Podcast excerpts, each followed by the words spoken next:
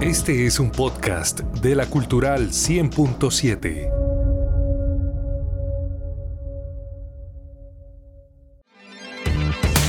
Conéctate con las novedades tecnológicas y avances del mundo digital en la Cultural 100.7.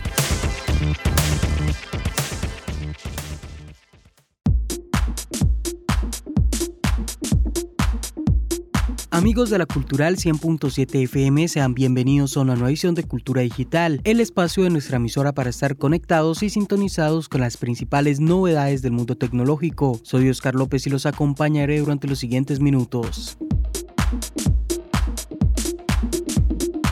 Comenzamos hablando de Twitter, que ha presentado una nueva función que permitirá elaborar y publicar contenidos más extensos en formato de artículo, los cuales se denominarán notas. Durante mucho tiempo, los mensajes de Twitter estuvieron limitados a 140 caracteres, pero tras el pedido de la comunidad, la plataforma aumentó ese límite a 280 en 2017. Con notas, este límite no cambia, pero aparece una alternativa a los clásicos hilos para compartir contenidos más extensos y con más personalidad. Según detalla la compañía, la nueva función permite crear artículos de hasta 2600 palabras, pero como podemos ver en un video, también es posible añadir imágenes, enlaces e incluso aplicar diferentes opciones de formato como cursiva o negrita. Si bien no se trata de blogs estrictamente, algunas características similares a estos, junto al potencial de difusión de Twitter, podrían animar a muchos a escribir. Una vez que redactemos una nota, podremos insertarla en un tweet para compartirla con nuestros seguidores, pero no solo estará disponible para ellos, sino también para cualquiera sin una cuenta de Twitter, siempre y cuando tenga el enlace,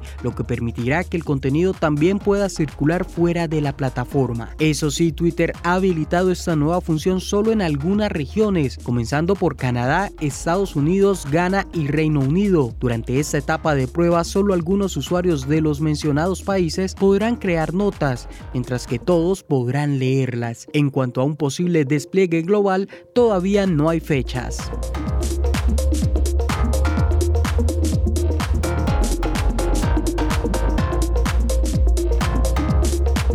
Micron anunció la llegada de su nueva micro SD i400 de grado industrial que llegará con distintas capacidades desde las 256 GB y hasta las 1,5 teras. La empresa confirmó la creación de algo nunca antes visto como es la tarjeta micro SD de 1,5 teras, que será cara pero necesaria para muchas personas. Su nueva línea de micro SD i400 se estará fabricando con el proceso NAND 3D de 170 capas de la compañía, enfocándose en el rendimiento y resistencia. La tarjeta fue anunciada en la conferencia Invited World 2022 que está llevándose a cabo en Nuremberg, Alemania y ha presentado una gran sorpresa en este elemento. La empresa buscó la seguridad como un eje principal en el invento, pues al tener un grado industrial llegaría a distintas oficinas de gobierno o empresas que buscarán resguardar sus datos. La tarjeta permitirá almacenar hasta 120 días completos de grabación, según lo mencionado por la propia compañía, aunque no especificó la resolución u otros elementos a tener en cuenta. Micron aseguró que su tarjeta tendrá un tiempo medio hasta el fallo de 2 millones de horas, por lo que en teoría podría durar unos 228 años, aunque dependerá eso sí del dispositivo en que se utilice. La compañía no confirmó el precio en su presentación, pero existe una referencia de lo que fue la micro SD de 1 tera de SanDisk en 2019 y costó 450 dólares. Sin duda será también una oportunidad especial para las personas que utilizan cámaras de video, ya que con esta memoria se permitirá almacenar muchísimo más contenido.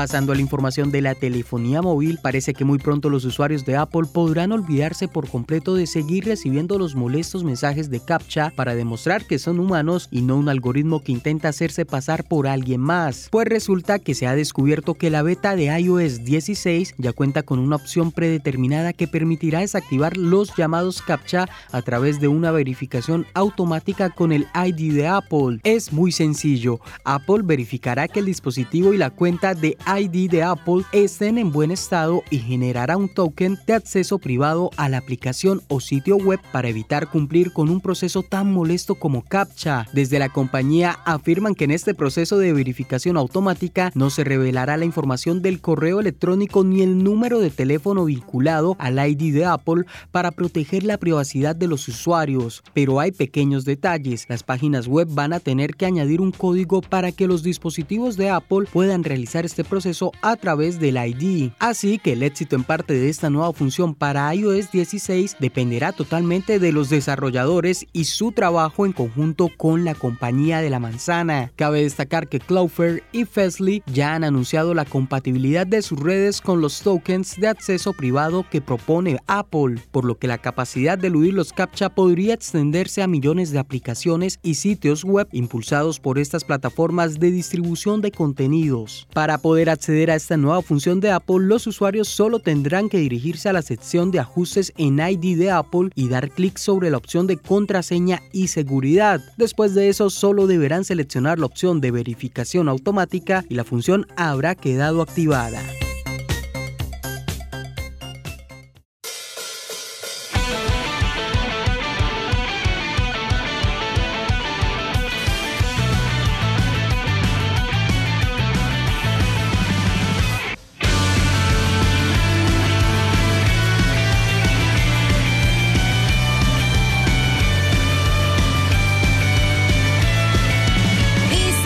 En el mundo de los videojuegos, Fortnite recibe el parche 21.10 que marca el regreso de unas cuantas novedades al juego. La primera gran actualización de Fortnite temporada 3 capítulo 3 ya está disponible entonces. El Battle Royale continúa añadiendo cambios y contenido a su más que asentada fórmula multijugador online. Tras los eventos que han supuesto el final de la pasada temporada, Epic Games ya se ha puesto manos a la obra para lanzar sus habituales parches semanales que refrescan lo visto en el mapa tienda y más contenido de Fortnite. En este caso y tras una primera incursión Shinobi, Fortnite recibe la segunda colaboración con Naruto, trayendo más personajes a la tienda, como Gara, Itachi, Hinata y Orochimaru, que serán los nuevos personajes disponibles dentro del juego. Aunque eso sí no es lo único que llega o regresa al videojuego. En cuanto a las armas, tenemos una interesante selección de algunas que ya se pueden encontrar en el juego y que antes no, como la pistola de bengalas de fuegos artificiales. Además, la colaboración con Star Wars también está disponible, así como las espadas de luz y el fusil explosionador E-11. Por último, se ha sumado una nueva arma a la lista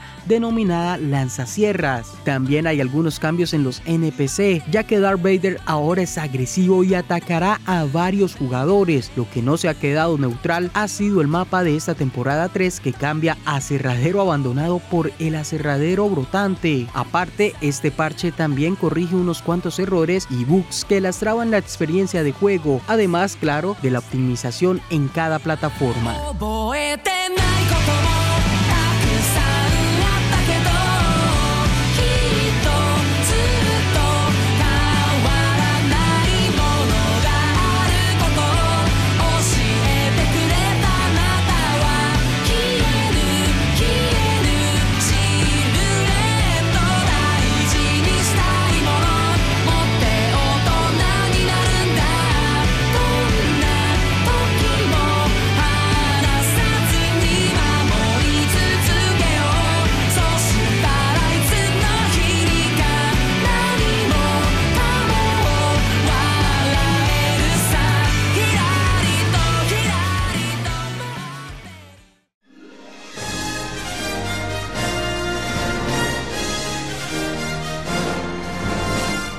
En el flashback tecnológico de esta semana, el 23 de junio de 2003, Apple lanzó la primera versión de su propio navegador Safari. El 7 de enero de 2003, en la Macworld de San Francisco, Steve Jobs anunció que Apple había desarrollado su propio navegador web llamado Safari y basado en el motor de renderizado KHTML llamado WebKit. Apple lanzó una serie de versiones oficiales y no oficiales beta de Safari hasta la versión 1.0 lanzada el 23 23 de junio de 2003. Inicialmente solo estaba disponible como una descarga independiente para Mac OS X versión 10.2 y luego se incluyó con el Mac OS X versión 10.3. Ya para el 24 de octubre de 2003, Safari se convirtió en el navegador por defecto de Apple e Internet Explorer, que había sido durante un tiempo el navegador principal para Mac, pasó a ser solo un navegador alternativo.